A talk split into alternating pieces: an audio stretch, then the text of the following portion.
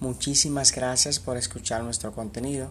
Espero haya sido de bendición para tu vida. Si te gustó, te invito a que compartas con otras personas para que también sean edificadas. Shalom, shalom.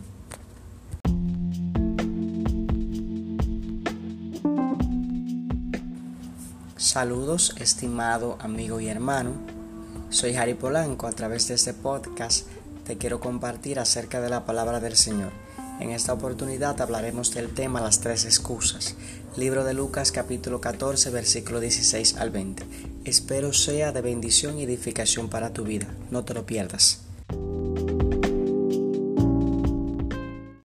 El primer tema que vamos a tocar en el día de hoy es las tres excusas. Las tres excusas. Vamos a leer, está leyendo en el Brihadashah, libro de Lucas, capítulo 14, versículo 16. Libro de Lucas, capítulo 14, versículo 16. Dice así. Entonces Jesús le dijo, un hombre hizo una gran cena y, y convidó a muchos. Y a la hora de la cena envió a su siervo a decir a los convidados, venid, que ya todo está preparado y todos a una comenzaron a excusarse. El primero dijo, he comprado una hacienda y necesito ir a verla. Te ruego que me excuses. Otro dijo, he comprado cinco yuntas de bueyes y voy a probarlos. Te ruego que me excuses. Y finalmente el otro dijo, acabo de casarme y por tanto no puedo ir. Ese es el tema que vamos a a estar abordando en el día de hoy. Estaremos explicando estas tres excusas a la luz de la palabra, a la luz de la cultura en sí del libro, la cultura oriental, la cual eh, vamos a, estar analizando si estas tres excusas realmente eran razonables eh, o no. Entonces, vamos a comenzar. Si nosotros eh, comparamos y analizamos estas tres excusas eh, en el mundo occidental, en nuestro mundo, vamos a decir o vamos a creer que son que verdaderamente no son razonables. ¿Cómo va a ser que te están invitando a una gran cena y tú el mismo día, el mismo día de la cena, exactamente ese día, tú tienes, comprarte una hacienda y necesitas ir a verla. Tiene uno como que dice, no, pero no tiene lógica. Porque, ¿por qué no otro día? Ah, no, esa excusa que esa persona está dando, la está dando porque realmente él no quiere ir. En el mundo occidental, dijéramos de una vez, esa persona no quiere aceptar mi invitación porque mira qué famosa excusa, qué gran excusa me está dando, como que no es es obvio que no quiere ir porque, porque no va otro día a esa hacienda, a ver esa hacienda. El segundo dijo que había comprado cinco yuntas de bueyes y que necesitaba probarlos. También lo mismo. Diríamos, pero ¿cómo va a ser? Que lo compró sin probar. ¿Cómo fue? Compró una yunta de bueyes, no lo, no lo probó ninguno y exactamente el mismo día que lo estoy invitando, lo estoy invitando, los va a probar automáticamente en el mundo occidental vamos a decir que, nos está sacando eh, el pie. Es decir, no quiere ir, no quiere ir a la, a la, a la, a la, a lo que le estoy convidando, a la cena, la invitación no la quiere aceptar. También el tercero, acabo de casarme. Usted en el mundo occidental diría, pero si se casó, si se acaba de casar y lo están invitando a una gran cena y él quiere ir, ¿verdad? Porque lo primero ante todo es que si usted quiere ir, a algo, usted busca la forma. Lo principal que una persona tiene que tener para lograr algo es la intención de hacerlo. Querer hacerlo, el querer hacerlo. Si usted quiere hacer algo, usted todo se va a poner a su favor.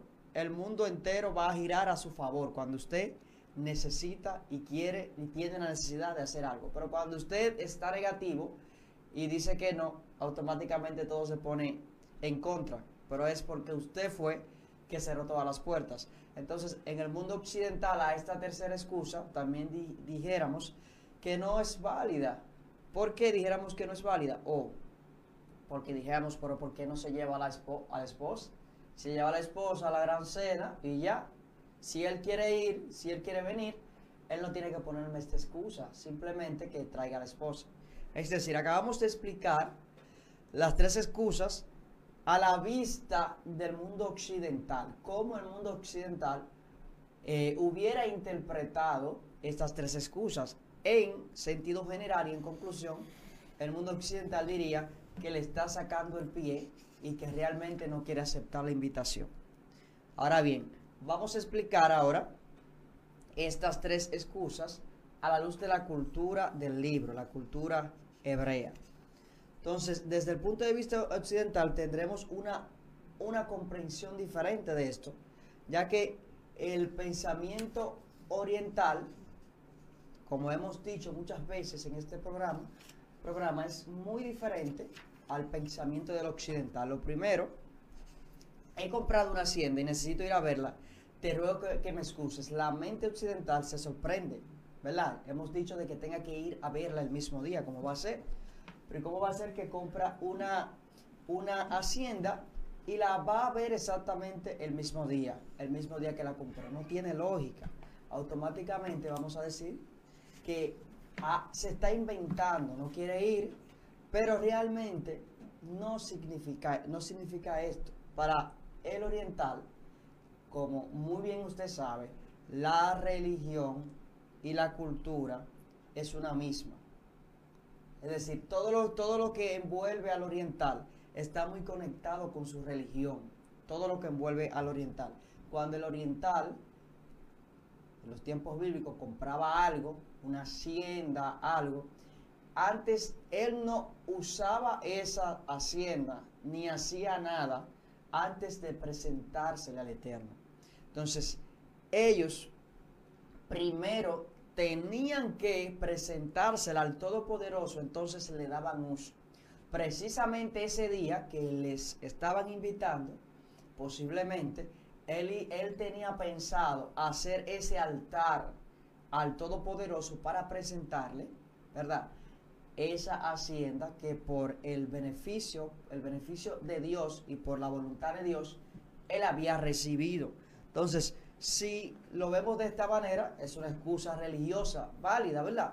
Porque el objetivo de este señor no era probarla en sí, sino él quería presentársela al Señor antes de usarla, antes de darle un uso personal, antes de sembrar, antes de invitar a cualquier persona. Regularmente, cuando esto se hacía, se hacía en horas de la, de la, de la tarde, en horas de la tarde se invitaban unas cuantas personas se levantaban un conjunto de, ladrillos y ahí él celebraba un altar, hacía un altar en honor y en gratitud al Señor porque le había dado esa hacienda. Ese es con respecto a la primera. Con respecto a la segunda, que dice, he comprado cinco yuntas de bueyes y voy a probarlos. Te ruego que me excuses. Oye, también también, como le dije al principio, diríamos, pero ¿cómo va a ser que compró unos bueyes sin examinarlo, sin probarlo? Ah, ¿Verdad? En la luz occidental, la mente occidental automáticamente dice, es, es una excusa no válida. Pero ya desde el pensamiento occidental, aquí tengo que ir a probarlos, no significa específicamente que debía experimentarlo, no, que debía probarlo en sí, ver si, si funcionaban, si si y trabajaban bien, si eran fuertes para el tipo de trabajo que los iba a poner a hacer. No, no era precisamente eso, sino también era dedicarlos.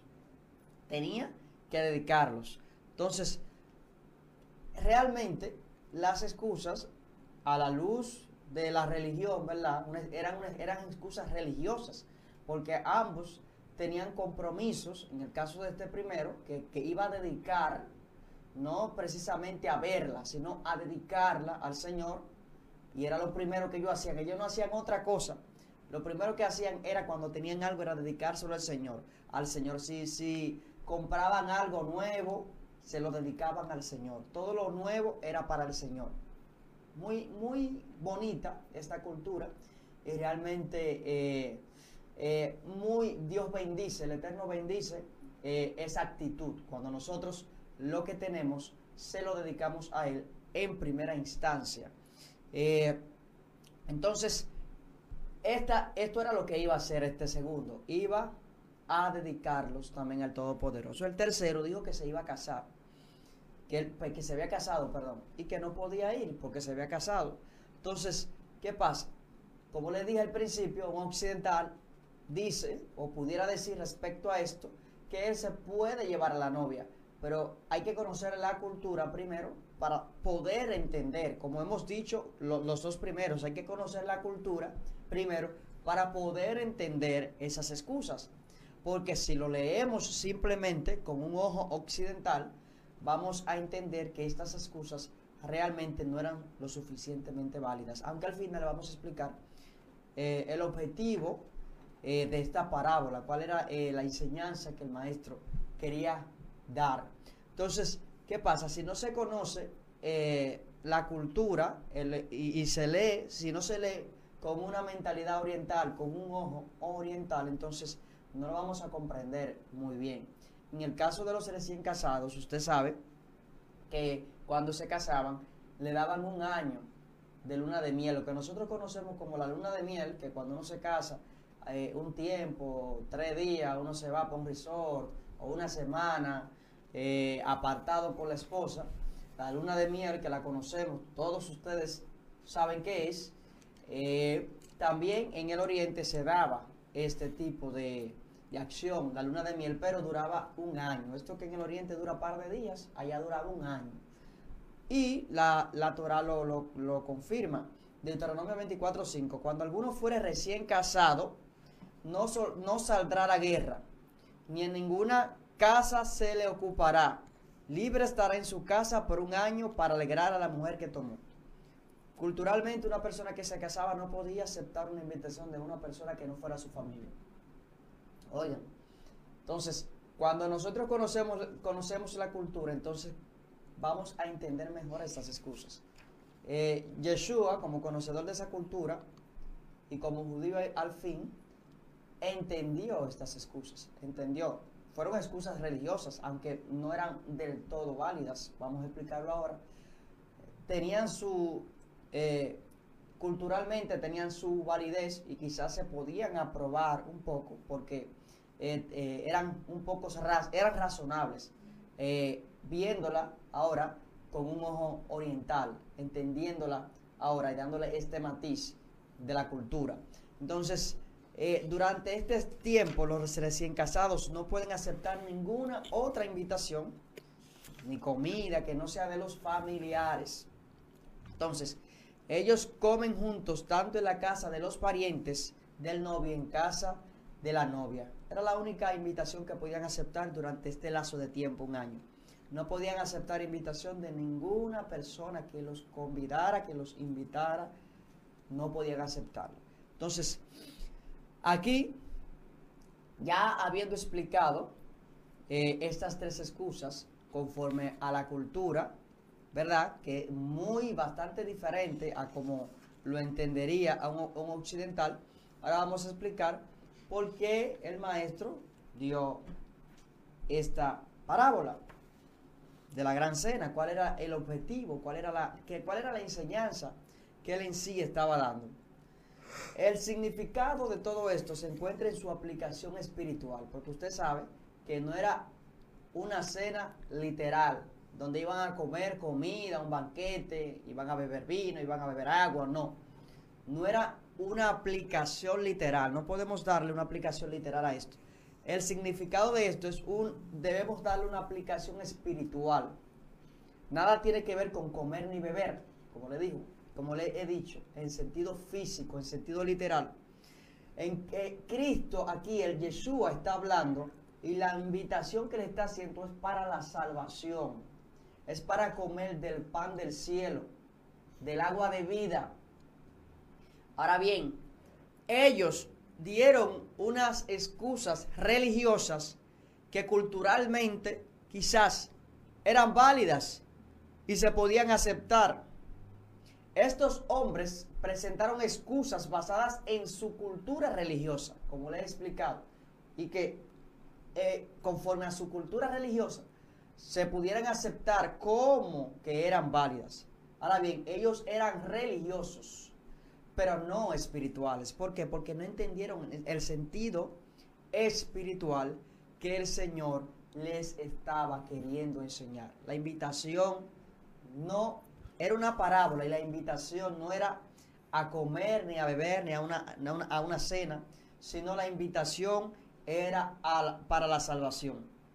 Ellos tenían ojos y oídos, pero no podían ver con ni oír. Esclavos en su... ¿Por qué? Porque estaban esclavos en su ortodoxia. Entendían y comprendían lo que es la ley, pero no comprendían lo que, lo que es el espíritu de la ley. Usted sabe, hemos explicado varias veces aquí acerca de la ley y del espíritu de la ley, que es muy diferente. La ley es lo que dice la ley escrita como tal, la Torah. El espíritu de la ley es, es la razón por el cual el legislador hizo la ley, es el objetivo en sí de la ley. Entonces, muchas veces somos muy radicales conforme a la letra de la ley y dejamos a un lado lo más importante que es el espíritu de la ley en sí. Eh, hay una breve anécdota acerca de esto, de la letra de la ley y del espíritu de la ley. Es como que un conductor vaya conduciendo por un camino a una gran velocidad y que él va, vaya conduciendo y venga a una fuertísima velocidad una patana una persona que no tiene frenos, que no tiene frenos, ¿qué pasa? La persona que no tiene freno de la patana le está haciendo seña al que va adelante que se quite. Pero ¿qué pasa? El que está manejando delante está parado, se para, porque hay un semáforo, el semáforo está en rojo. No vienen carros ni a la derecha, ni a la izquierda, ni de frente, por detrás viene esta patana a toda velocidad, le está haciendo señas que, se, que le dé para adelante porque él perdió los frenos. Esta persona, como una persona rígida a la ley, tiene dos decisiones que tomar. O pasa la luz en roja y quebranta la letra de la ley, porque ¿qué dice la ley? La ley escrita dice que un conductor no puede pasar en rojo. Ahora bien, esa ley, ¿con qué objetivo se hizo? Con el objetivo de preservar la vida.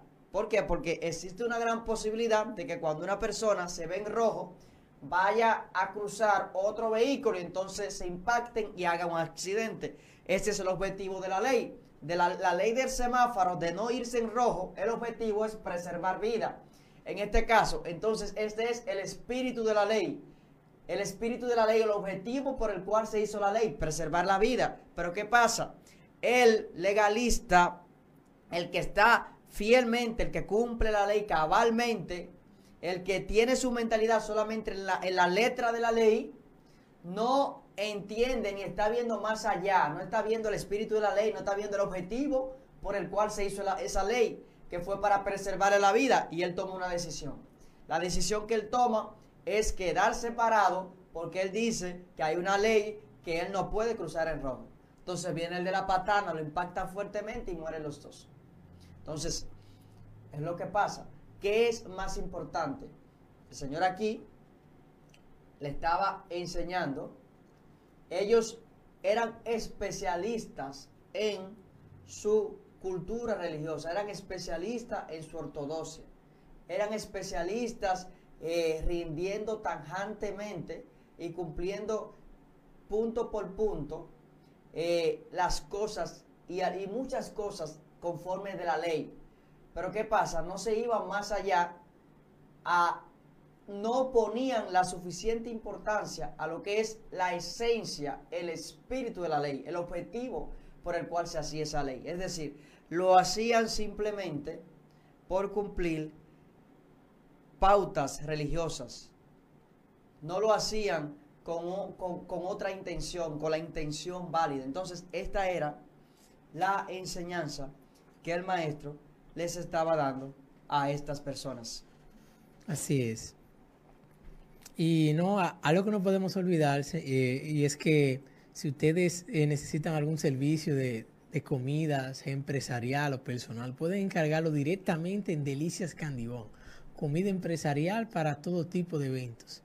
Eh, estamos ubicados en la calle Primera, número 10, barrio Duarte de Herrera, Santo Domingo Oeste, con, el, con los teléfonos 809-237-7588. Delicias Candibón, comida empresarial y buffet para todo tipo de eventos. Así es, en conclusión, acerca de esto que hemos explicado, Yeshua lo que quiere que veamos que un hombre no es salvo porque observe principios religiosos.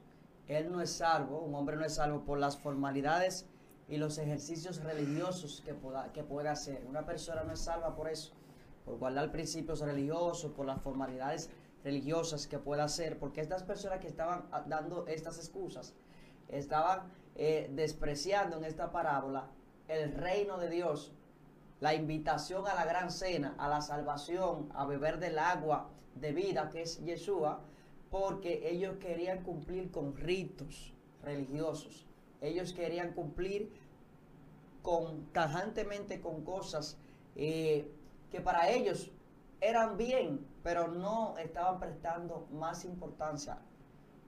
Estaban prestando más importancia a algo que era pasajero, no a la salvación del ser humano, que es lo más importante. Entonces, eso es lo, esa es la enseñanza en sí aquí, que quiere que entendamos que no somos salvos por principios religiosos, no somos salvos por formalidades ni ejercicios religiosos que podamos hacer. Somos salvos a partir, al partir el pan donde estaba donde estaba el Salvador, Yeshua. Somos salvos cuando aceptamos a Yeshua como nuestro suficiente Salvador. Somos salvos, la salvación viene una persona cuando acepta a Cristo. Cristo, Yeshua, es la salvación. Entonces, estas personas, muchas veces, hay muchas, hay personas que son así. Eh, son muy tajantes conforme a, la letra de la ley, conforme a los ritos de la ley, pero se olvida de lo más importante. Son muy, muy, muy fieles a la letra de la ley, a lo que dice la ley escrita. Toman la decisión que tomó la anécdota que hemos explicado en el día de hoy. Cuando tienen una situación, si tienen que fallecer o morir por aferrarse a la letra de la ley, lo hacen y se olvidan del espíritu de la ley, que es el objetivo de estar vida. El objetivo de la ley siempre va, el, objetivo del espíritu de la ley siempre va a ser dar vida. Entonces, eh, es importante que nosotros estudiemos las escrituras tomando en cuenta la cultura, ¿verdad? Como siempre nos enfocamos aquí en filtro de las escrituras para que podamos entender mejor los escritos bíblicos. Así que le pedimos que sigan compartiendo esta transmisión para que otras personas sean bendecidas. No sé si el hermano Michael quiere agregar algo o quiere explicar algún otro tema. Ya próximamente vamos a iniciar, vamos a hablar otro tema que yo sé que también va a ser. Muchas gracias, estimado amigo y hermano, por escuchar este podcast. Te pido que lo compartas con otras personas si consideras que puede ser de bendición. Shalom, shalom.